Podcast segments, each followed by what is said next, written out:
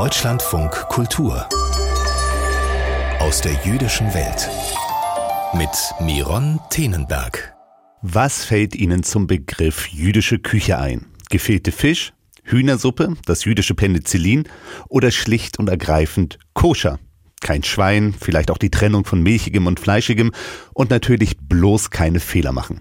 Eventuell mischen sich auch Falafel, Hummus oder die dicken Kochbücher des Starkochs Jotam Ottolenghi in dieses Gedankenspiel. Das alles liegt auf der Hand, doch sieht die alltägliche Küche der meisten Jüdinnen und Juden so eben nicht aus. Der Kulturwissenschaftler Gunther Hirschfelder ist Professor an der Bayerischen Universität Regensburg und untersucht diese jüdische Küche, den Stellenwert des gemeinsamen Essens unter jüdischen Menschen und wie jüdische Küche konkret aussieht. Dazu hat er gerade in einem Team von insgesamt vier KulturwissenschaftlerInnen den Food Guide Jüdische Küche herausgebracht. In diesem, ich nenne es mal Kompendium, wird die Kulturgeschichte oder besser die Geschichten der Kulturen der jüdischen Küche erklärt. Wie wird die jüdische Esskultur in Literatur, Film und im Internet dargestellt? Außerdem wirft ein Großteil des Buches einen genauen Blick auf die Regionen dieser Kultur. Lokale aus ganz Deutschland werden hier vorgestellt und es geht auch über die Grenzen hinaus. Herr Hirschfelder, wie wichtig sind gefehlte Fisch, Kiegel oder Zickerkirchen für Jüdinnen und Juden? Ja, in der Imagination über ein jüdisches Leben früher spielt das eine große Rolle. Das spielt vor allem in der Imagination der deutschen Mehrheitsbevölkerung eine große Rolle. In der Alltagsernährung von den meisten Jüdinnen und Juden in Deutschland heute spielt das überhaupt keine große Rolle mehr. Man kann eigentlich sagen, fast gar keine. Was hat denn stattdessen deren Platz eingenommen? Naja, jüdische Küche in Deutschland ist moderne Küche, ist europäische Küche. Sie oszilliert eher zwischen den Polen postsowjetische Küche auf der einen Seite und Israel auf der anderen Seite. Eine Menge Deutsch, eine Menge international dabei. Aber Jüdinnen und Juden wollen in der Regel genauso wenig auf gefüllte Fisch reduziert werden, wie meine Studierenden in Regensburg, wo ich arbeite, gerne auf Schweinsbraten und Haxe reduziert werden wollen. Da wollen die sich emanzipieren. Und so ist das gerade bei den Jüngeren anderen eben auch. Das heißt also, dass Fischstäbchen mit Kartoffelbrei und Spaghetti mit Tomatensoße bei jüdischen Kindern ganz weit vorne mitspielen?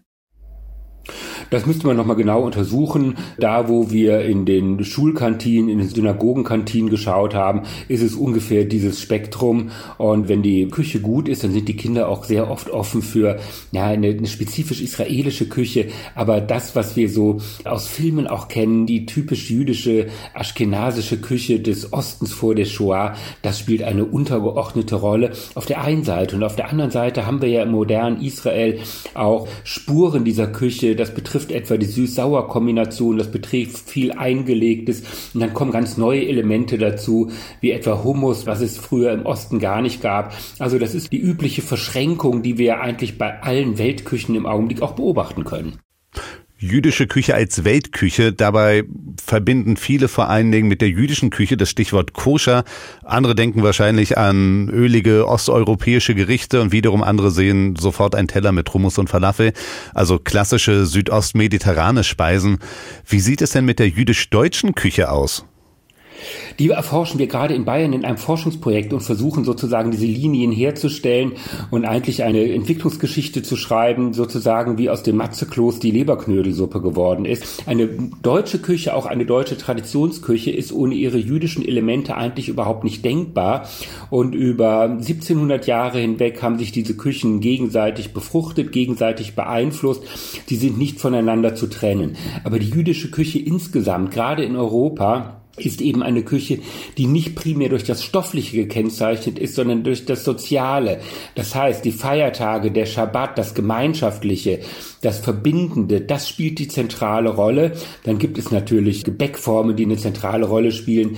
Aber diese Stofflichkeit, die ist ja immer abhängig vom Regionalen. Und natürlich war eine jüdische Küche vor der Shoah in Hamburg ganz anders konstituiert als eine in Westmittelfranken, also in der Gegend von Fürth, im Freistaat Bayern, wo wir ganz andere Zutaten haben. Und natürlich ist eine Küche in Polen oder in der Ukraine ganz anders konstituiert gewesen als im Mittelmeerraum, wo wir mit Marseille die größte jüdische Gemeinde außerhalb Israels am Mittelmeer immer noch haben. Also jüdische Küche wird eher von Region bestimmt als von ähm, bestimmten Gerichten. Sie sind Kulturwissenschaftler und legen mit Ihren Cultural Food and Agro Studies, also mit den Wissenschaften der Agrar- und Ernährungskulturen, auch einen Schwerpunkt auf die jüdische Ernährung. Können Sie noch einmal erläutern, was Sie damit meinen, dass die jüdische Ernährungskultur von der Stofflichkeit wegkommt? Ja, in den Vorstellungen einer deutschen Mehrheitsöffentlichkeit und in den Vorstellungen vor allem der Medien besteht jüdische Küche aus einem Set von Speisen osteuropäischer Herkunft, wie wir sie heute in den jüdischen Traditionslokalen in Krakau noch gern serviert bekommen. Da bekommen wir unsere Vorurteile bestätigt. Faktisch ist aber die jüdische Küche immer so, wie eben die Küche vor Ort ist. Juden haben vor der Shoah vor allem in Osteuropa gelebt, in großen Teil ländlichen Gemeinden. Da hat man das gegessen, was der Boden hergibt.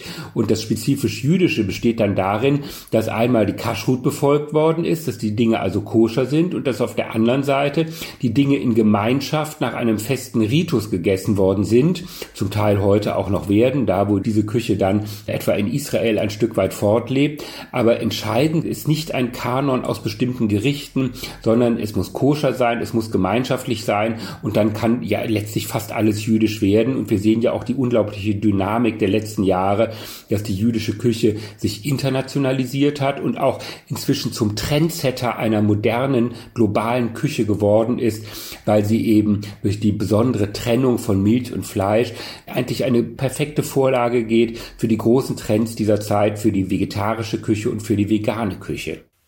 Und dennoch habe ich das Gefühl, dass es gerade die koschere Küche in Deutschland besonders schwer hat. Koschere Produkte kann man hier immer noch nicht in regulären Supermärkten kaufen. An der niederländischen Grenze gibt es sogar Angebote, Einkaufsfahrten nach zum Beispiel Antwerpen zu machen, um dort Monatsvorräte einzukaufen. Hat es die koschere Küche tatsächlich in Deutschland schwer? Die koschere Küche hat es in Deutschland besonders schwer, dann, wenn es um eine fleischige Küche geht. Aber die glatt koschere Küche, bei der wir zertifiziertes Fleisch haben, da ist schwer ranzukommen. Da gibt es Supermärkte in den großen Städten mit den großen jüdischen Gemeinden. Da ist an solche Dinge ranzukommen. Aber ansonsten muss man sich eben behelfen. Aber es gibt vor allem viele Menschen, die eben normal koscher essen und nicht glatt koscher. Das heißt, besondere Zertifizierungen sind gar nicht notwendig. Und da kann man sich im Alltag ganz gut behelfen. Und für viele jüngere Menschen Menschen, ja, muss es einigermaßen koscher sein. Also diese ultra strengen und ultra orthodoxen Regeln, die interessieren viele, vor allem jüngere Menschen, dann eben doch gar nicht so stark. Wir müssen im Auge behalten, dass eben ein Großteil der Menschen jüdischen Glaubens eben aus der ehemaligen Sowjetunion kommt, eine ganz andere Sozialisation hat und im Umgang mit dem Essen und mit vielen anderen Dingen genauso pragmatisch sind, wie es viele Menschen christlichen Glaubens eben auch sind oder islamischen Glaubens. Die jüdische Küche als eine Art Mittlerin zwischen den vielfältigen Essenswelten in Deutschland. Sie hörten Gunther Hirschfelder von der Universität Regensburg. Er hat mit drei anderen KulturwissenschaftlerInnen den Food Guide Jüdische Küche veröffentlicht. Der ist im Hendrich und Hendrich Verlag erschienen. 384 Seiten kosten 29,90 Euro.